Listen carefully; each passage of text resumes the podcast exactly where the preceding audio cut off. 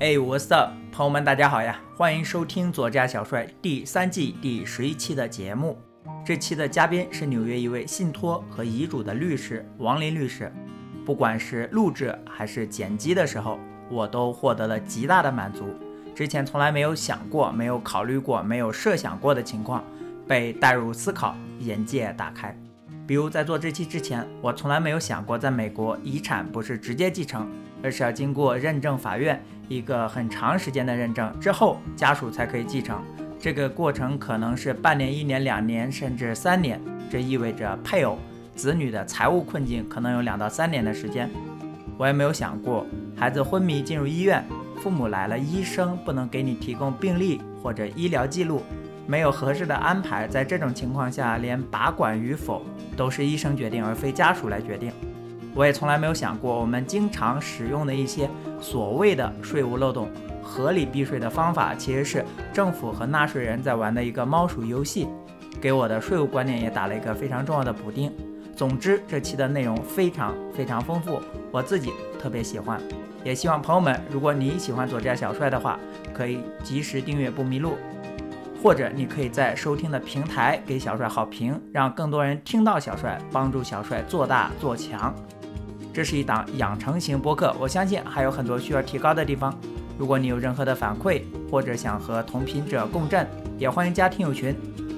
对了，这期剪辑的时候正值张兰的家族信托被击穿，冲上热搜，我们也做了补充的采访，律师的分析放在了最后作为彩蛋环节。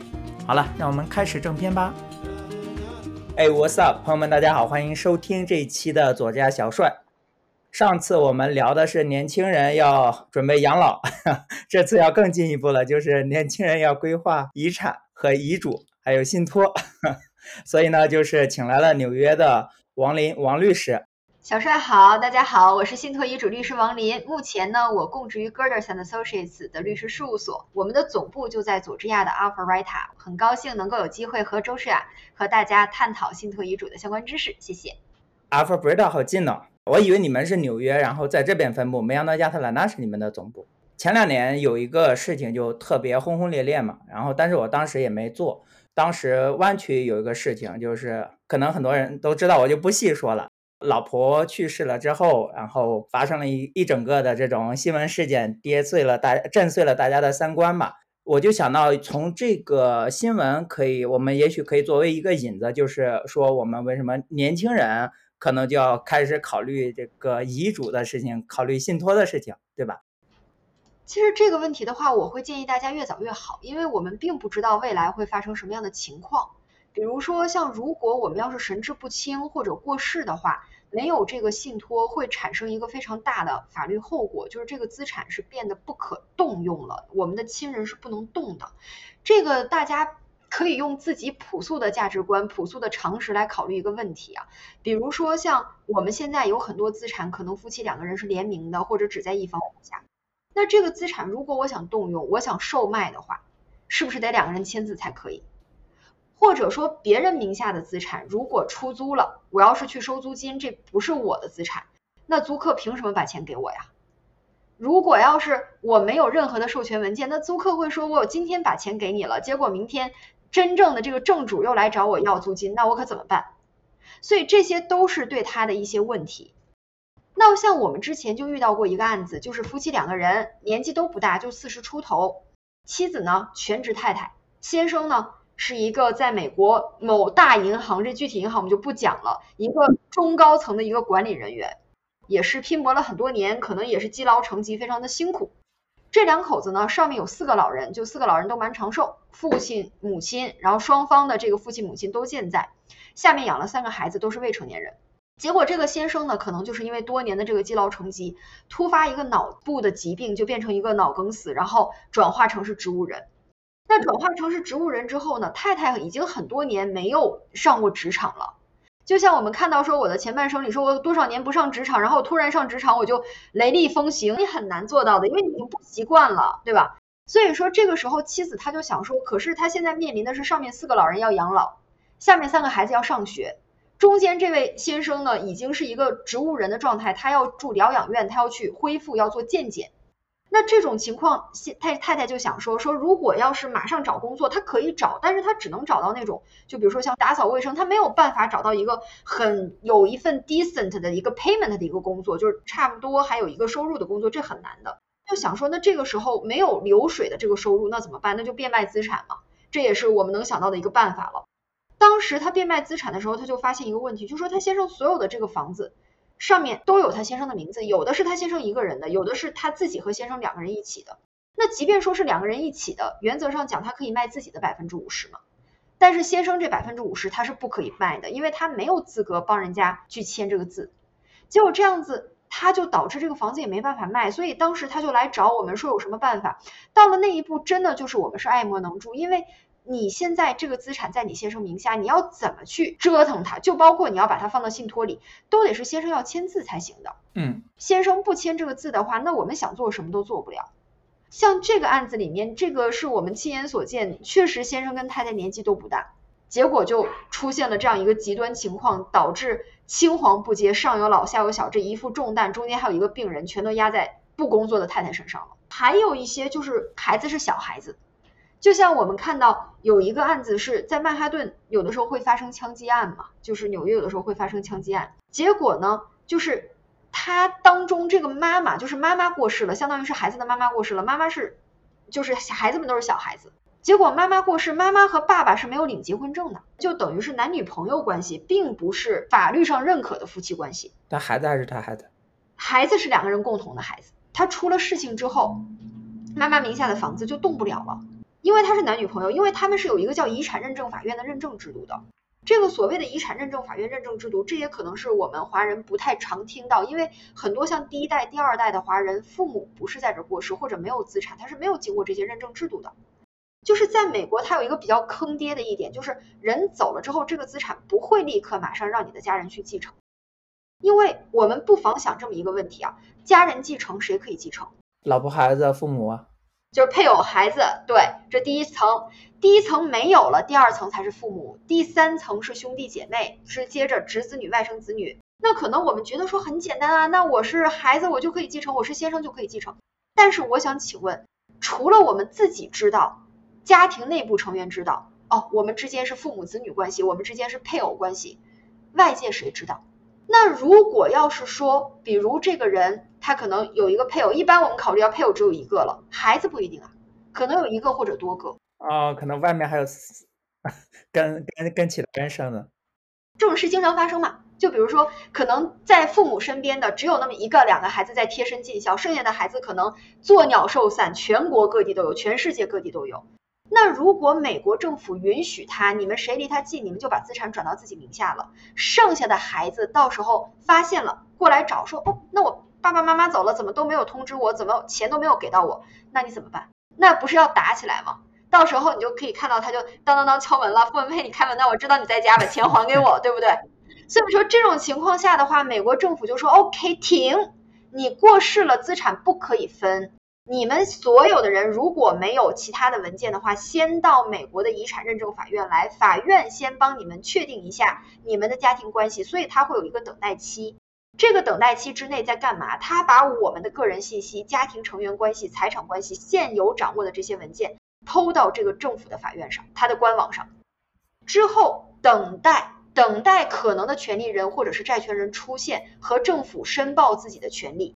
所以这样的话，这个过程当中它是会有时间、人力、物力成本的。一般情况下就是我们资产的百分之五到百分之十五，就是每一百万当中五万到十五万就干这事儿就没了。这也太高了，我去。对对，而且这还仅仅是钱的事儿，还有时间的问题。像平均要有一到两年的等待时间，为什么这么长时间？我进了法院，不是我今天法院就能帮我去看这个案子的。那么多人排着长队，都是在我之前过世的人，人家的案子得了了，法院腾出手来再管我的案子。特别像疫情期间，法院人手又不够，又过世那么多人，这个案件大量的积压，到现在都没有处理完成。那不两三年了吗？像在纽约三到五年很正常，因为人很多呀。哇，这时间成本巨大。如果三五个月能理解，三五年那太夸张。佐治亚也一般要一两年的时间，你三五个月是很难结束掉的。刚刚像你说的，就家里唯一的赚钱的没了，他老婆不工作，急等着用钱呢。小孩啊、老人呐、自己啊，都得急等着用钱。那等三五年，那咋等？那就说明他之前忘记了做这些事情，没有把自己保护好。OK，然后呢，他这个信息还有对外公开的问题。所以说，这个时候如果我们要是做一个信托文件，其实信托是什么？就是信任托付嘛。嗯比如说像我们刚才讲的这位先生、这位男士神志不清，这位他就是忘了自己神志不清的时候自己名下的资产该怎么办的问题。那刚才我们讲说被曼哈顿枪杀的这位女士，她就忘记了说，如果我过世，那谁能继承资产的问题？因为她现在本来按照道理应该是她的先生帮她去处理后事，但是她没有结婚证，所以那个从法律上讲不叫她的先生。那是她的男朋友，没有法律关系的，就是陌生人。其实说白了，那她的孩子可以帮她处理，但是她孩子是未成年人，就不能帮她卖房。没有办法，因为她是未成年人嘛。那最后呢，就找到了什么人？这个女士的父母年纪也很大，也不想做这个事情了，就找到她的弟弟，去法院去把这些资产申报出来。经过很漫长的时间，其实如果他要是信任托付，就是早期做这个文件，信托是什么？就是我信任这个人是我的配偶也好，我的男朋友、女朋友也好，我的孩子也好，我的父母也好，我的兄弟姐妹也好，我觉得他能够胜任。也信任他，在我如果神志不清或者过世的时候管理我的资产，那我就可以白纸黑字写出来，就是我对他是个授权，我允许他帮我管理资产，我神志不清也好，过世也好，这样就避开了这个遗产认证法院的认证程序，因为本来是法院干的活，我说你不用干了，不用操心，我来做，我提前有一个安排，那法院也省心，他也不愿意帮我去满世界的找人嘛。跟这个三五年的时间成本比起来，我觉得这百分之五到百分之十五的金钱成本倒没有那么夸张了。三到五年什么都可能会发生的。韩国有一部电影《阳光姐妹淘》，Sunny，她们那个姐妹团的老大去世了之后，把她很多的财产分给她们小姐妹，就是过得很不如意的小姐妹。当时是一个律师提着箱子过来。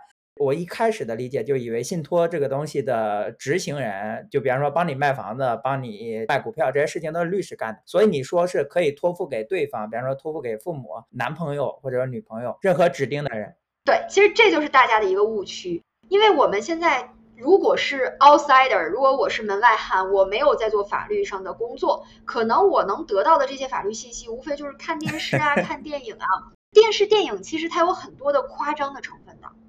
像他这种，就是一个人走了，然后我们就看到，在一个客厅里面，他的孙男弟女，他的人就坐在那儿，然后律师拿着一个小公文包就出来了，说我现在宣读一下某某男士或者某某女士的这个遗嘱，或者是我来执行一下这个遗嘱和信托。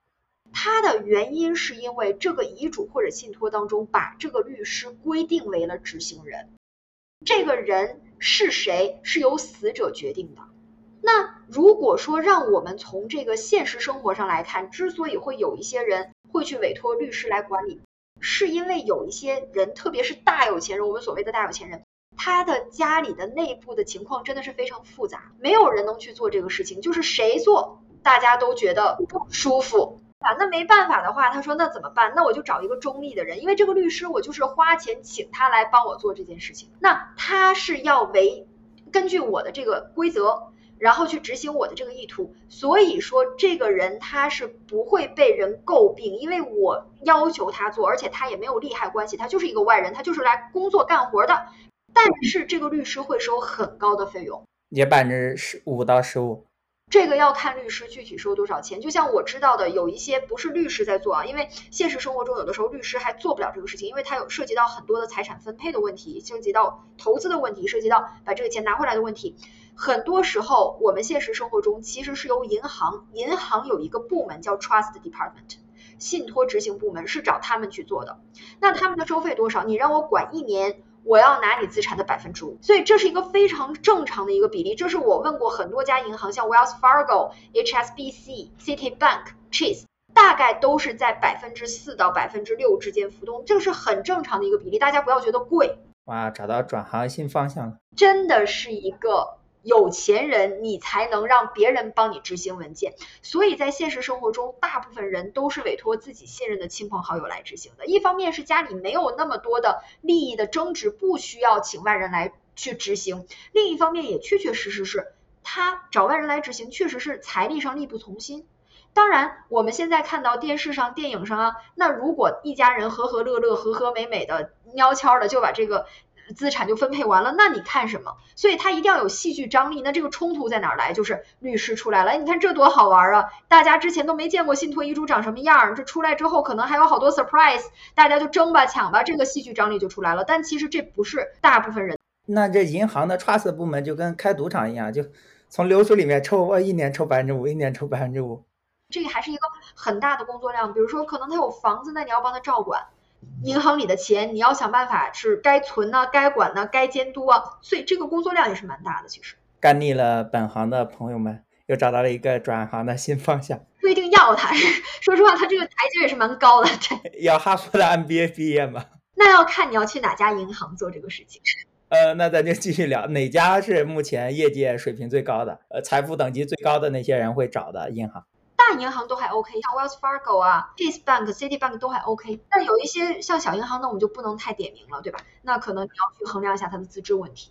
其实我还想回到你刚刚一开始讲的那个例子啊，就是一个配偶一起买房，但是其中一个人成了植物人了，然后不能签字了，没有任何行动能力了。那这个另一半即使是剩下的唯一的一个清醒的人。他也不能签字，也不能卖房，那这听起来像一个法律的漏洞啊！就是说法律没有做什么吗？不会啊，他这个正是法律在保护这个神志不清的人呀。因为你想想看，你你不妨考虑一个情景，就是法律说 OK，两个人一起的房子，一个人就可以卖，那你会面临什么样的情况？就是先生太太共有一套房子，然后我们出车祸不小心神志不清了，结果我们的枕边人一看，哇塞，趁你病要你命啊，把这个房子卖掉，然后卷款逃跑了。这个不小心还可以是打引号的不小心。对，然后我没有医疗费，我没有生活费。如果要是醒不过来的话，那这些医疗费和生活费谁来帮我承担？政府，政府对吗？嗯。或者由医院系统消化掉了，或者由政府的公共保险消化掉了，那我就会成为我们所谓叫 public charge，全体的纳税人的钱就是我们的钱，对吗？而且如果我要是醒来了，我会发现什么？我会发现人还在，钱没了。那我下一步我会怎么办？我不能饶了那个人啊，我要去找他呀。然后那。那个人就跟我讲说说那不好意思，钱我已经收了，我花掉了，我花光了，那你怎么办？那我就可能说哦，那我这个房子现在在谁名下？我去找人家，结果人家说你凭什么找我呀？我花的可是市场价格买来的呀，那就一团乱麻。所以说在这种情况下，不可能允许在没有授权的情况下去把这个资产处置掉。那比如说像刚才那个。那你说说哦，那我的财产岂不是不可以处置？其实政府有给我们开一道窗，如果要是真的出现了像我们讲的，就最理想的是我事先预约嘛，我事先讲说我神志不清，让我的太太帮我处理，我先生我的孩子如果成年的话帮我处理，那我就没有事先预约了。那没有事先预约的话呢，政府给我开了一道窗，他说 OK，那我还是要保护这个神志不清的人的利益的，但是我又不能让你的资产长期属于不可以处置的这样的一个阶段，那你这样。谁跟这个人关系是最亲近的？比如说结婚的找自己的老婆，找自己老公；没结婚的找爸爸妈妈，找自己成年子女。你来找法院，法院有一个叫 probate，叫代位法院，就是所谓代位，就是我自己干不了事儿了，我法院就帮你去处理了。就我神志不清了，我过世了，代做不了事儿了，法院就帮你处理了。那你去了之后是要做什么？首先证明这个人神志不清了，嗯，对吧？你出示医生的证据证明他神志不清了，然后说明呢？那他名下还有资产，那法院你看怎么办？法院这个时候就会说，OK，你作为近亲属，我可以委托你当管理人之一，是有可能可以啊，也有可能不可以，因为法院要看委托你这件事情会不会把那个神志不清的人的利益给吃掉，对吧？他要看你跟他之间是什么关系呀，你的这种行为会不会对他形成一个潜在的威胁？那为了，因为没有人是完美的，任何人在。极端情况下，或者说在很方便的情况下，他都可能会去侵占别人的利益的。所以说，法院他会委派一个专业人员来监督你的家人。比如说，像我们见到的有一个小女孩，就这是我就是经常会见到的例子，都不是一个小女孩，多个小女孩，她就是出现了这种就是就是没有到植物人的状态，但是智商是有问题的，她是没有办法参与正常的社会活动的，就可能像三四岁的孩子一样，对吧？那他名下有资产，爸爸妈妈就照顾他嘛，然后就跟政府说，那我想动他的资产，我是为了他哈，我是为了这个小女孩，可能因为小女孩智商有问题，那我可能需要就是她的行动也不便，我需要开一个就是家里面的那种就是残疾人坡路，结果政府。他是给这笔钱，就是女孩名下的这个钱，因为女孩就是之前她是因为一个事故，就是撞车祸这样子的，所以说当时人家有赔她钱的，就是他名下有钱的。那政府呢就委派了一个律师跟这个父母一起来监管这个资产，因为你自己家庭监管，你万一把这孩子害了怎么办，对不对？所以说政府有官方的监管，就是政这个律师作为第三方代替政府来监管这笔钱。那这父母就要去问律师，就说。你可不可以从这个账号里面放点钱出来给我们？我要做这个残疾人坡道。然后当时那个律师就拒绝他了，就说说我觉得这个钱也没有多少。然后呢，你们在生家庭生活里不是很需要这个残疾人坡道，因为没有很多的这种上下坡，不像在外面有很多上下坡嘛。那我觉得你要把这个钱拿走的话，会影响到这个孩子未来的生活，因为他已经是这种，他可能以后需要很多钱，他才能过完他的一辈子。其实对于政府来讲，他是希望你少用，慢慢用。对吗？所以说从政府的角度上讲，你有钱是最好是慢慢用，特别是如果你不能再为社会创造价值，你都不能养活自己，你当然就要省着花嘛。所以这种情况下，一般政府派的这个人手都是很紧的，他不会随让随便让你用钱的。那之后呢，这个父母就觉得说，可是我让孩子有一个残疾人坡道是很正常的，因为我的卫生间就是很不好进去，对不对？他就又去找这个政府，就是要和法院就要起诉，就要告这个律师，就说这个律师。不让我的孩子用他的钱去做这个残疾人坡道是有问题的。法院听了他们双方的这个理由之后呢，觉得律师说的是对的，那这个钱就是出不来。当时这两个嗯父母吧就跟我讲说说，那我想就是雇佣你，就是他们想雇佣我，然后再次起诉。那这种案子我们是不会接的。因为他已经在政府经过两次尝试了，第一次尝试是他跟这个政府派的这个律师说，你能不能帮我做一个残疾人坡道，拿点钱出来？这个律师已经拒绝他了。那现在的话，他又进了法院，法院又二次拒绝他了。那这种案子，那这种案子你就没有必要再接，因为你接的话，很大的可能性是你败诉，那你浪费你自己的时间，你也浪费当事人的钱，因为你还是会收律师费的嘛。那当事人对你的口碑也会变差，所以说这种情况的话，其实是非常不利的。那我们是建议，如果说这个女孩在她出车祸之前，她要是预料到这种事，但是她也很小，她可能不会预料到这种事，她就做这个文件说，如果我神志不清，我信任我父母，我让我父母帮我管，那就不需要政府再出中间的这个中间人了，因为是我信任嘛，是我都愿意让他们管了，那你就不劳烦你政府狗拿耗子多管闲事了，我都相信他们不会损害我利益，干嘛还要你再派个人来管我？就是这个意思。出的那个律师的费用是谁付？这个是由这个女孩付啊，就是因为她是在为你工作嘛。这个女孩自己的这这笔车祸赔偿金里面要拿出来给这个律师钱，或者如果你作为父母，你觉得孩子可怜，你愿意就是给律师付费也 OK，这就相当于是你给你的孩子送一个礼物嘛，然后去用来付律师费也是 OK。但是这个钱是要由这个有神志不清的人的这个家庭去消化。OK，那像我们很多人平时正常的时候，谁会想到自己？有一天被撞的，就是不能做决策，然后提前给自己做这样的信托呢？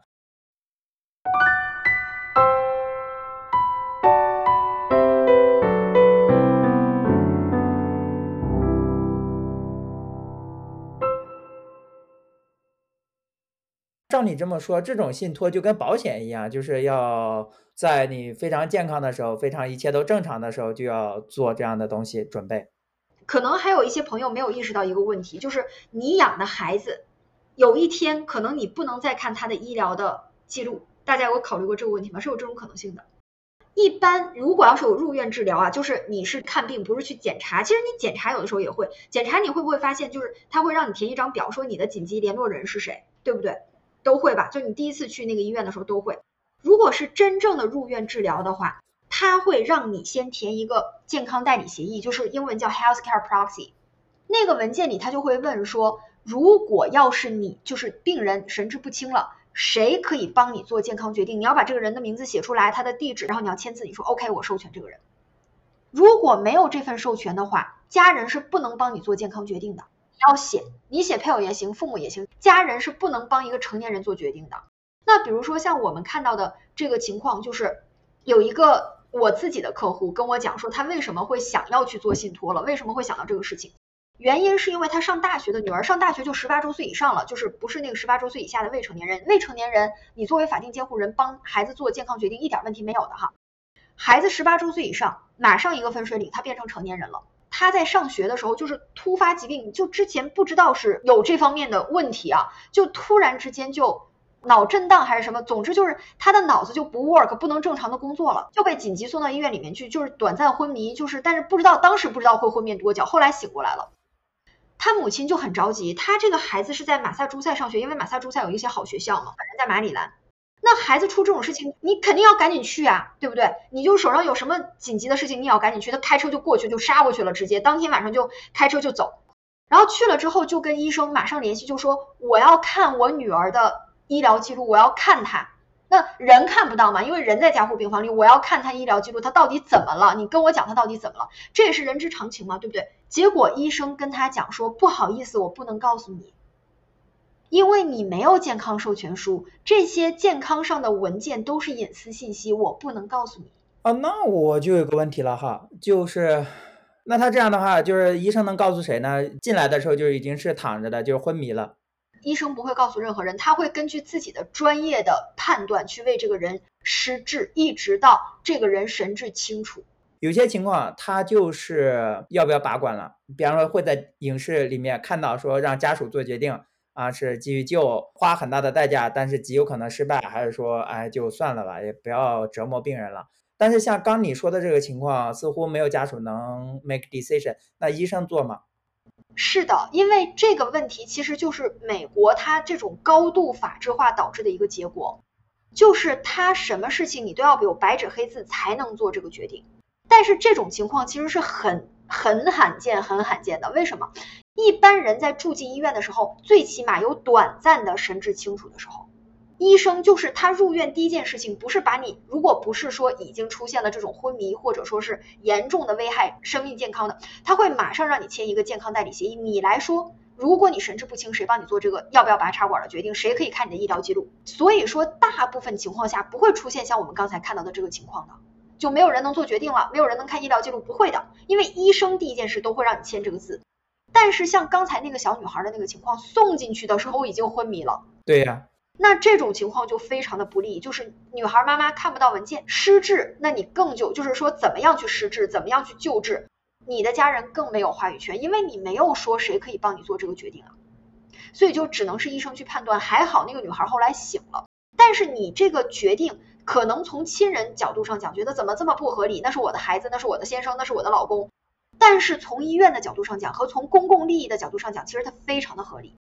因为你想从医院的角度上讲的话，我没有见到白纸黑字，你没有跟我说说，如果我神志不清，这个人就是这个人哦，他可以帮我做这个健康决定，那我就允许他做了。那我的这种承认、认可或者说听从他的话，真的是正当的吗？因为你都没有说你信任他，我就允许他做这个决定了。OK，说不定他们已经自己父母这个小孩跟父母已经决裂了之类的，有可能啊。而且还有一个更严重的问题，就是他家庭内部不见得意见是统一的呀。今天我听了你妈妈的，我把管拔了，明天爸爸说你怎么拔管啊？你给我塞回去，塞回去可以啊，但是人已经没有了。那你想，这个爸爸他会首先会去找谁的事儿？他会去找医院呢？是你把他的管拔下来的。那在这种情况下，医生本来是在治病救人的，我是听了你妈妈的话没错，结果爸爸有另外一个意见，那我最终我不是很冤屈吗？美国医院这个甩锅文化，呃，还还是很厉害的。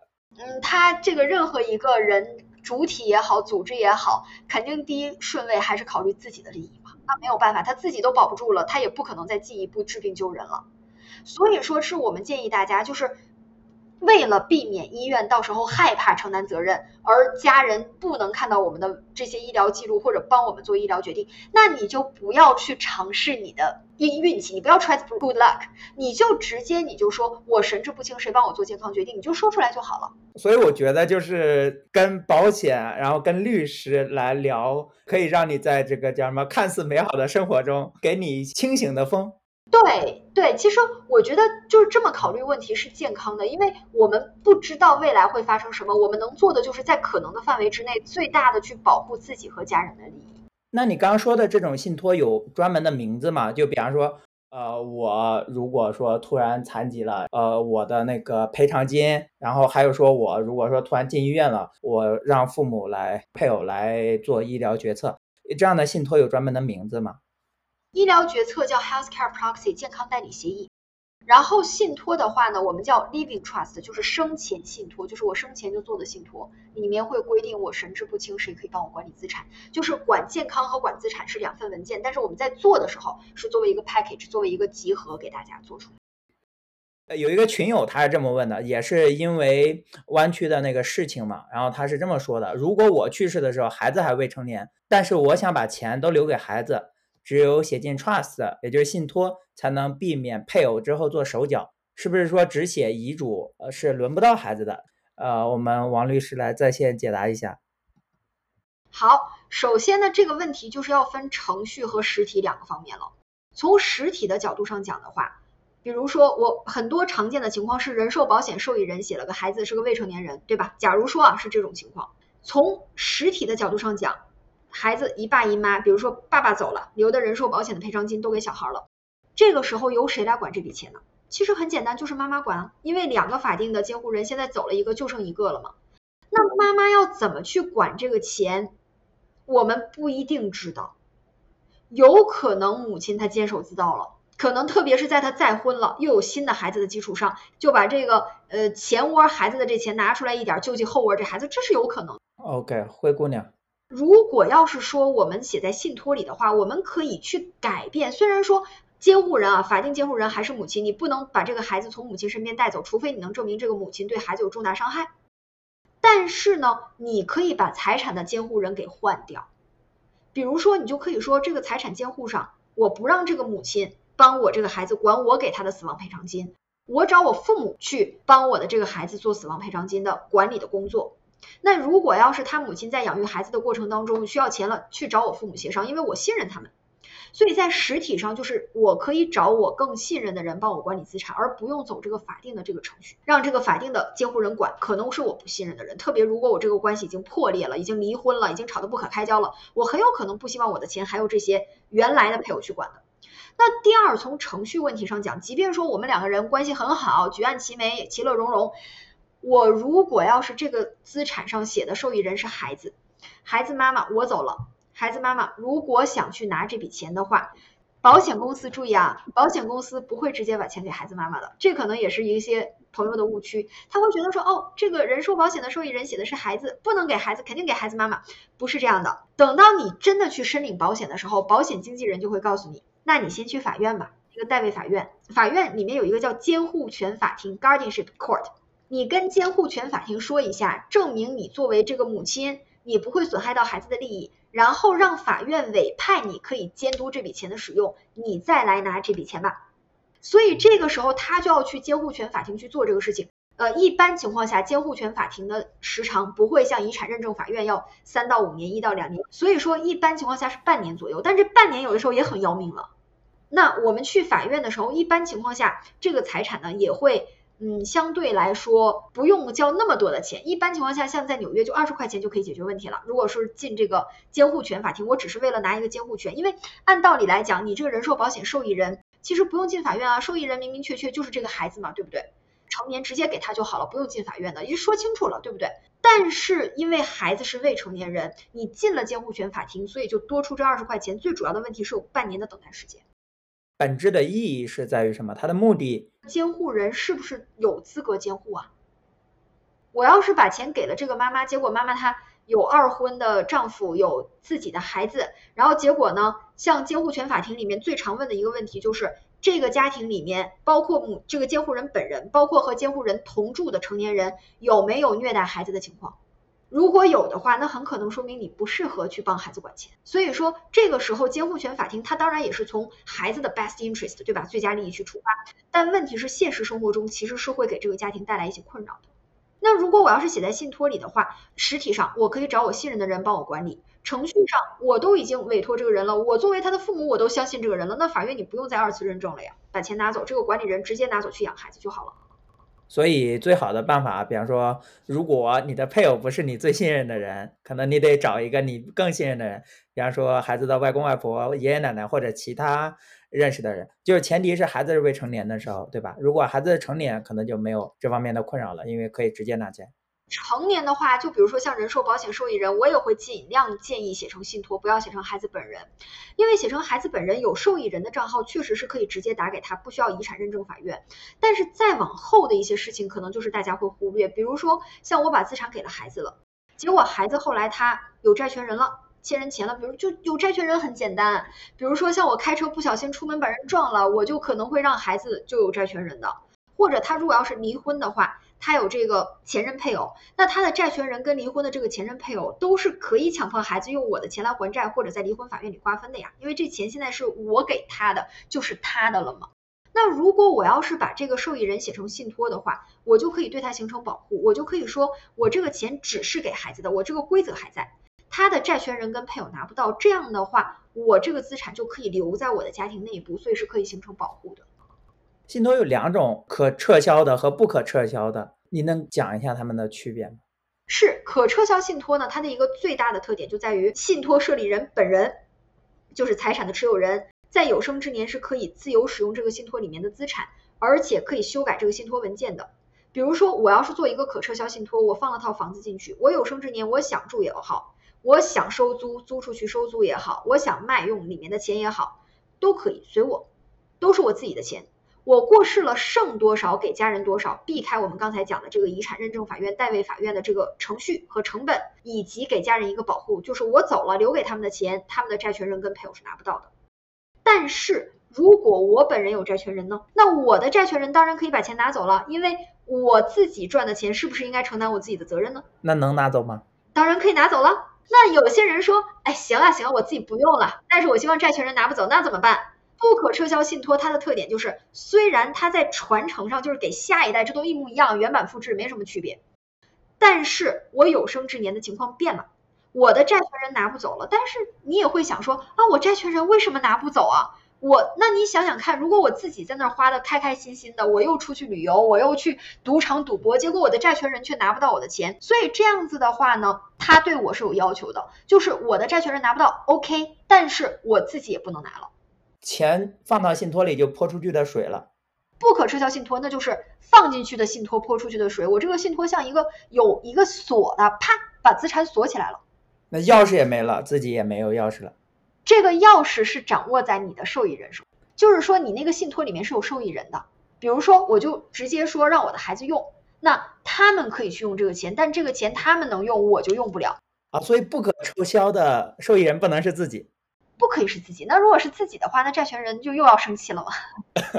对，这感觉老在找 bug。对，对啊，所以说这样子的话，如果要是比如说我跟我的家人一起去旅游，那他们要买机票，他们要住酒店，就可以用这信托里的钱。我要买机票，我要住酒店，我就得用其他钱，我就不能用这信托里的钱。哦，那怪不得有些富豪他自己破产了，过得苦哈哈，但是他老婆孩子都风生水起的，就他一己之力扛下了所有。对，就是他自己把它给锁在一起。当然，他有各种各样的方法，不可撤销信托只是其一嘛。我还可以离婚嘛，我资产转移给我老婆，我离婚嘛。所以说这样的话，就等于是这个资产它是会形成这么一层保护，但是我自己也不能用了。所以说做不可撤销信托之前，我要慎重，就是我确定这个钱不用不会对我的正常的生活产生重大的影响，我才会这么做。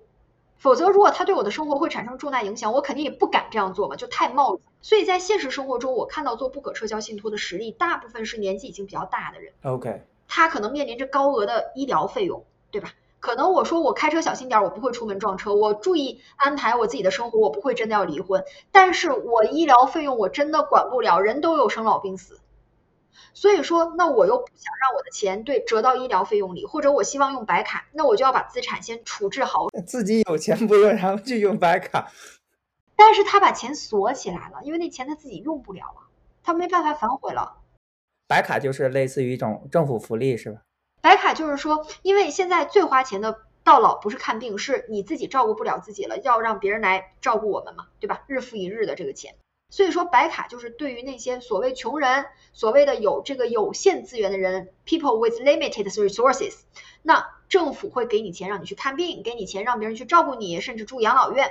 那这个就是我们所谓的政府白卡的内容。OK，那他自己把钱给孩子了，然后自己去吃政府的福利，这怎么听也不像就是有 integrity 的人，还是说他是就是安排没有安排好，不小心做成这样的，还是说都有？这个是美国政府允许的，我也觉得这个地方美国政府有点大脑短路，但是它是允许的。说为什么它允许你把资产锁起来，然后他还可以去拿政府福利嘛，对吧？这个我的一个感觉是跟美国的这个文化和中国文化不一样导致的。就是美国人他讲的是核心家庭，就是夫妻和未成年的子女，就是他成年子女之后，他也不见得会无怨无悔的给你钱的。这就是美国人和中国人的一个不同，就是中国人好像有了孩子之后，他就会说，哎，我的孩子就是我的全部。你有听过这种说法吗？听起来挺瘆人的，其实，哎，我的全部孩子就是我的全部。我倒不是说他放弃他自己，我是觉得他孩子压力好大，你知道吗？因为他会天天被人盯着。但是美国人不是这样，你会不会有一种感觉，就是你如果家里有那个。孩子在上大学，你的感觉会比较深。比如说像我是法学院毕业的嘛，那我父母就是，Oh my god，就是你是我的全部，我愿意给你我的一切，我给你付法学院的费用，我给你买房子。我父母是这样子的，我觉得可能很多中国父母都是这样子的，他是无怨无悔的。但是我很多朋友，我很多的同学不是这样子，他们上学用的是贷款，嗯，学生贷款，学生贷款，买房子是自己去贷款，他爸妈是不会出一分钱给他的，而且跟家境有的时候还没有关系，有的家境还不错哦。也不肯出，也正常，对，对，所以说这想这就是我想到为什么美国会有白卡信托这个 bug 这个 loophole 在里面。嗯哼，美国政府在做这个规则的时候，他没有想说就是会冲进来一堆中国人，华人的想法是，我的孩子就是我的一切，我给我这个孩子钱就是给我自己钱了，华人会这样想。因为华人从原则上讲，他从历史上是农业社会，就是一家人是要紧紧的靠在一起，然后才能靠天吃饭的，所以他会觉得我的孩子就是我，就是他也能用我的钱，而且从孩子这个角度上讲的话，他也觉得说我愿意供养我的父母。你有没有发现中国人是讲孝道的，就是我父母养我老，我是要反哺的。但是这两年白眼狼越来越多。那是的。那白眼狼一直都不少，但是美国人他打心里他就不觉得说我要反哺我的父母的，因为你也没有哺育过我呀，你只是把我养到十八岁，那你父母也把你养到十八岁啊，然后你就把我扔了，我就该去申请贷款申请贷款了。所以说你说美国允许你做白卡，我想这个问题是因为从传统美国式思维里，他是不会说把资产放弃掉，我去拿福利给我的孩子造福后后代，不会这样子。对，我经常听说有些呃富豪他们做慈善类型的信托，网络上大家会说，你难道真的以为他在做慈善吗？在保护自己的资产能传承下去，这个东西你是怎么看的？这个东西呢，就是分两方面来讲了。第一方面是遗产税是有上限的，它有一个起征点。比如说像今年遗产税还挺高的，二零二三年起征点是一千两百九十二万美元，我指的是联邦啊，各州有没有？各州自己再去查，有有兴趣可以再查，但是各州就不可一概而论了。这样的话，你想想看，比如说我有一千三百九十二万美元，我多出这一百万，就会有百分之四十的联邦遗产税了。那我如果要是把这个钱，我就是紧紧的握在手里，我给我的孩子，可能大家还觉得，哦，那无论如何他能拿六十万，对不对？但其实不一定，就是他会觉得说，哦，我留给他一千三百九十二万，我多出来这一百万，他能留六十万，四十万给政府，对不对？实际上不一定的，为什么？因为这个孩子他要把遗产税交完，才能把这个钱划归到他个人名下。他交的是现金，在前面交，他拿回来的不一定是个现金，可能是个房子，可能是个股票，不能变现的。那我的孩子有没有能力去交这四十万的现金呢？我要考虑这个问题啊。我要是给他留一堆现金，比如说人寿保险，那他可能马上提出来了，提出来之后，他把现金交上了，他去继承了。他要是没留那么多现金，我留的全是房子、股票，而且大家都知道，富豪手里不会留一堆现金的。因为现金是贬值的，大家都在逃避现金这个问题，所以说你的孩子不见得有那个本事去交遗产税啊。所以这些富豪就会想，那与其如此，我不如我去直接把这个资产捐掉啊，古董啊、房子啊之类的。没办法呀，我不捐我能怎么样呢？我把它捐掉，那最起码的话就是换一个生前身后名嘛。而且很多人真的说实话，钱到了一定程度，他可能对很多事情他不会想说我要把钱都留在家里，然后让我的孩子变成废物，他可能不会这么想这个问题。那另外的话呢，还有一些人他就会想说什么，说我这钱还是想留给孩子，又要解决遗产税的问题，那就怎么办？那有些人就做不可撤销信托，就是刚才我们讲的，就是提前我就放弃了，我活着就不用了。所以拜托你这政府就不要把它当成我的钱来用。所以说这样的话呢，我以后就不用交遗产税。那还有更妙的一种信托哦，叫 Charitable Charitable Remainder Trust（CRT） 简称，它叫慈善剩余信托。这种也是很多所谓的富豪会去做的这个事情。这种信托怎么回事儿？它其实是在跟政府做博弈。你要是捐钱的话，政府是不收税的。比如说，可能我把这个房子给卖了，或者说我做一个企业非常成功啊，那我是不是得交税呀？得交资产增值税或者交收入税、企业收入税啊？那我就说这钱我不要了，我捐啊，我捐给儿童福利机构，我捐给癌症研究机构。那政府它也会有相应的这种。救济就是这种补偿手段，就说那你捐都捐了，那那我就 tax credit 给你吧，那我就让你这部分钱就不用交税了，因为政府不好意思说哦，你都捐了，我再跟你来抹一把，我收完税然后你再捐，那你在跟谁抢饭吃？你在跟孤儿抢饭吃？你在跟癌症患者抢饭吃？政府不能这么去做事情的。但是呢，有很多人的想法是，我要捐了就捐了嘛，就直接是人家的钱，我没有收税，但这钱我也不要了嘛，对不对？但是有一些人，他是想法是说，哎呀，我还是可能会捐的，可能会捐呢。但是我现在不想，我要是让我现在就捐了，我以后万一要用钱怎么办？然后呢，政府还想让你捐，然后他就要刺激你，他怎么刺激呢？政府用税刺激你，他就说，你这样吧，你成立一个叫 CRT，就是我们叫 Charitable Remainder Trust，你说你未来会捐的，我不要你现在捐，你给我一个 promise 行吗？我不用你现在娶我，但是你给我一个承诺，你会娶我好吗？然后你怎么样？如果你未来真的就捐掉了这个税，因为政府当时就没有收税哦，这个税就免了，明白我的意思吗？如果你后来反悔了，你说我想把这钱再拿出来用了，不好意思，你把税补上，但是有一个差价，补的都是按你当年的 tax bracket，都是按你当年的这个税的这个。税率去征的，对，会不会有人玩这样一个游戏？就是我今年收入特别高，那如果我要是有这个收入，我要去交税，我的 tax bracket，我的那个纳税率是很高的。对，因为它阶梯嘛。对，它是阶梯的。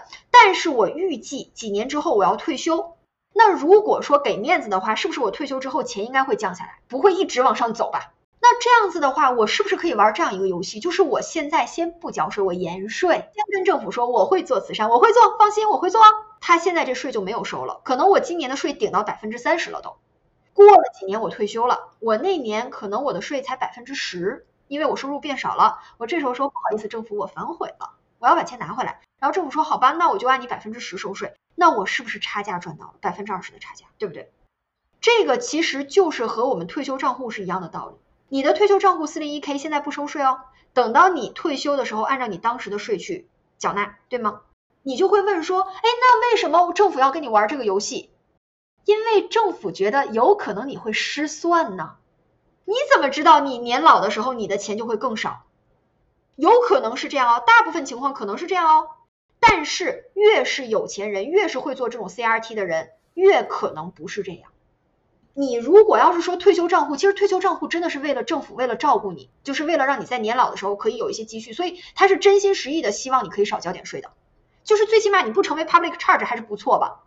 但是这些 CRT 其实很多是有钱人在做的，因为他要去免这个税嘛，税高的问题是很多有钱人会面临的一个问题。那你怎么知道你能在年老的时候刹住闸？你可能会刹不住闸的，对不对？因为如果我的这个资产，比如说像我的这个公司已经坐上轨道了，有可能即便说我不太工作，可是这个公司给我的分红不会减少，有可能的。而且从人性来讲，我也不希望为了省税就让我的分红就不自然的去减少。其实等于这个问题上，政府在跟我博弈。我算的是我几年之后，随着我年纪的增大，我会收入越来越少。防守策略。对，我是防守。政府说不一定啊。政府说，你首先你最好是心里不要安着不好的心眼儿，你真的是给我捐。你要是不给我捐，我告诉你哦，有可能你最后是要钱多的，你可能现在是百分之三十，你明年百分之三十五，我告诉你。OK OK，自己怕自己不好，呃，政府盼着你好。呃，他是真的希望你好，因为不管怎么说，到时候他可以多收点税嘛，这个他倒是没有再跟你玩心眼儿。但是这种情况的话，其实就等于是博弈了。你还要考虑一个问题，就是这个规则是谁制定的？那你想想看，政府为什么敢跟你玩这个游戏？你见过赌博的时候庄家输吗？可能有，但是那是策略，不会长期输。如果他发现这个问题实在太严重了，他会怎么办？路都补上。所以现在这是一个策略，但是可能以后泛滥了，可能这个漏洞就要被补了。你是你觉得你自己魔高一尺，他就道高一丈了。我就想起来最近，比方说拜登政府他要补上幺零三幺 exchange 的那个漏洞，可能也是这样类似的关系。他发现，哎，这个洞怎么越来越大了？不要以为政府会吃亏，政府不会吃亏，政府一直在观察。如果要是这个事情还能玩，玩的转，对政府是有好处的哦。你真的就捐了，对不对？政府观察，大部分人真的捐了，大部分人到后面真的没有，就是该还税还税了。他一两个漏网之鱼无所谓，从大体上要看大体嘛，对不对？那如果他发现哇，大家都是漏网之鱼，都不捐钱，然后跟我在这玩这个猫腻呢，那我怎么办？我直接把税给你调上来。然后，但是你的资产已经被锁起来了，你当时已经承诺了我会捐哦，不捐我按当年的税率我给你交税哦。那政府说好吧，那你现在实现承诺吧，我给你来个百分之五十。所以政府不怕你，你放心，政府永远不会吃亏，因为他是政策的制定者。对，刚听你这么讲，我脑海里就脑补出来之前看的一些，比方说纪录片。呃，狮子在追羚羊，狮子在追水牛。有时候一些水牛的倒下，其实是能够 能够保护住这个整个族群。呃，平头老百姓也是，就是呃，有一些羊倒下的话，可能延缓政府堵住漏洞的这个速度。是的，是的，所以说大家也不要玩的太狠啊，玩太狠的话，可能后来人就要吃亏了。对，刚你讲说政府为了鼓励你，然后说出。税务 tax credit 这个事情，我想想，我之前读一本书，是叫做 Tax Free Wealth。其实很多细节记不住，但是它的一个原则我记住了，就是说政府如果希望你或者说社会或者说企业做某一个方向的事情，比方说绿色能源的事情，或者说呃某一个行业的事情，它会出 tax credit，就是 tax credit 它往哪里去做，就是说政府希望你们往哪里去投入精力跟金钱。富爸爸穷爸爸。那本书的那个作者其实是一个日裔美国人，他就是有一个后续的书叫 Unfair Advantage，就是不公平的利益。他在这里面他就有讲自己的发家史嘛。他的发家史就是大家都知道的是做那个不动产，对不对？他还有一部分就是投资能源，就钻井，钻井，因为钻井是一个非常风险很大的事情。就是说你钻井可能钻出来井，可能就是钻出来油了，对不对？也有可能你什么都没钻出来，那你就亏了。所以政府还需要油，那怎么办？他就给你大量的 tax credit，给你大量的这个税的这个好处，就是你赚的钱你基本可以拿回家不用交税。所以说呢，清奇就是他也是一个比较有，我想他是一个比较有投资天赋的人，因为我觉得也有可能会有的人就是我要用政府的这个 tax credit，结果我钻井我就真的什么都没钻到。他是真的会去跟风，他会说哦这口井好像这这个位置上钻出来过，那我在这个周围再钻一钻。啊，因为它周围可能还有嘛，那我又拿上政府的这个对我的这个税上的好处，那我就得到这个帮助了。所以说这个就是刚才像这个小帅讲的，就是说我可以利用政府的这些税务上的这些好处，然后来指导我的投资方向，那这也是政府希望见到的。对他现在整天在 Twitter 上代言以太坊，对他说。呃，喊了两年了，说在疯狂买黄买黄金，买以太坊，就 就在讲这两件事。买黄金，买银子，不要留钱，不要留钱，买房子。对，这是他。对，那节目的最后，我想问一些跟左家小帅这个节目听众可能比较关心的，因为听众很多的年轻人，二十岁、三十岁，中国人或者说华人，哦，我想关心两个事情。第一个事情就是中国人可能忌讳谈到死亡。您这边接触来看会比较普遍吗？中国人来找你们做这样的案子？中国人还挺多的，因为现在是这样子，就是你虽然忌讳吧，但是这个生老病死不是说我做了一个信托我就会过世，我不做信托就不过世的。但是他客观上就是要考虑自己家庭的状况，比如说像他赤裸裸的案子就摆在这儿，就是有人神志不清了，结果让自己的家人陷入困顿了，就是有人过世了要去进遗产认证法院了。他没有办法，他为了家庭的这种繁衍生息，他必须去做这样的一个事情。所以目前，嗯，可能如果真的忌讳的人也不会来找我，所以我见到的人都没有很大的机会。年龄上呢，你遇到比较小的？呃，最小的话二十多岁是有的。那么像年纪，他不同年龄段会有不同年龄段关心的问题。比如说老人，我们不讲了，因为他可能也会担心自己会有一些这个意外的情况的发生。那这些骨干力量呢中间的这些四五十岁，因为家里比如说三四十岁、四五十岁会觉得说家里有孩子，他担心自己走了之后自己的孩子小无所依，是这样的一个情况。接着来讲的话呢，像这个小孩为什么他会去做这个信托？因为小孩的资产往往是从父母那儿来的，特别是华人，因为父母真的就是对孩子是无保留的去奉献的。这种时候他就会担心说，可是我又结婚了，可能又。这个没有孩子，我是年轻的夫妇嘛？那我在按照美国法律的话，如果我要是真的过世了，其实我第一顺位继承人是我的配偶，可这钱是从我父母这儿来的呀，那我就会觉得整个家庭就心理失衡了，就说本来这个钱难道我走了不应该是还给他们吗？所以他就会在信托里说，我走了，我把资产还给我父母，就这个意思。这种微妙的情绪，我感觉我在湾区的时候，就是我们一些社交局里面感受到过，这个捕捉太准了。所以说这个问题的话，不同的年龄阶段，它都会有不同年龄阶段遇到的问题。但是原则上讲，就是自己做了这样的一个安排之后，会相对来说比较心安。我们话题的最后哈，我想回到一开始的那个问题，就是你讲的那个女生，她上有老下有老，老公成植物人了，想卖房也不能签字，想出租也不能签字，那她最后怎么解决的？他最后就后来，因为他跟我们讲说说能不能再做什么文件，但是也做不了什么文件，所以最后这个案子我们就没有再跟踪了，因为他确实是没有什么办法解决。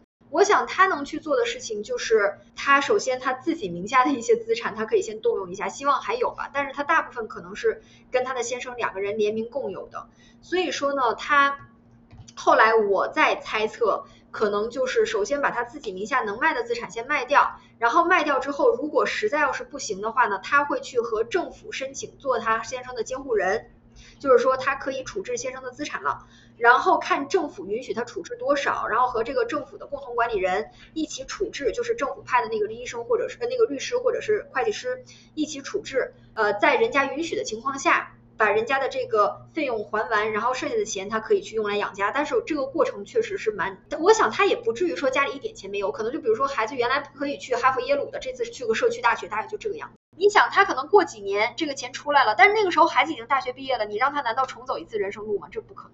好嘞，好嘞，特别感谢王律师今天来做客左家小帅。然后王律师他也有自己的 YouTube，我回头也放在文字表述里面。今天聊的是特别开心啊！大家如果还有什么感兴趣的话题，希望我们可以再聊一次，也可以在评论区里面打出来，然后我们可以看看，如果能约到的话，我们可以再来一次。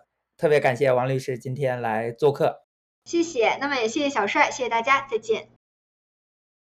最近很多财经新闻也报道了张兰在境外的家族信托被击穿的事情，我们也问了一下为什么信托被击穿。王律师希望我先声明一下，他自己并没有相关的法律资质来处理开曼群岛和塞班的离岸信托，只是就事论事讨论一下基本原则。最近就欧洲的 CVC 起诉张兰这个事情，张兰的离岸信托被击穿。呃，那首先呢，离岸信托往往是设置在塞班岛、开曼群岛这一类。避税天堂的一个信托方式，它的目的呢，就是把这个呃当事人的资产和这个资产的实际的管理和控制权区隔开来。那比如说像张兰她设置的这个离岸信托呢，就是本来应该是说这个信托里面的资产呢，张兰不再实际控制了，就是他不再是这个呃主要的管理人，而且他也不使用了，就是说这个管理人呢变成是这个信托的。呃，管理公司，然后呢，他找一个专门的管理公司来管理这个信托。那受益人现在他没有披露，我想可能是他的一些孩子啊、子女啊、家人等等。但是呢，这个信托的一个非常大的要求就是说，他自己不能，张兰自己不能在实际控制，也不能使用。但是从现在的这个法院的一个呃判决走向来看呢，可能是认为张兰在这个。离岸信托的控制过程当中呢，是有这个控制和使用信托的这个情况，所以说虽然他挂着羊头说我不用了不管了，但是。卖这狗肉，就是他实际上还在用在管，所以说导致这个信托被击穿。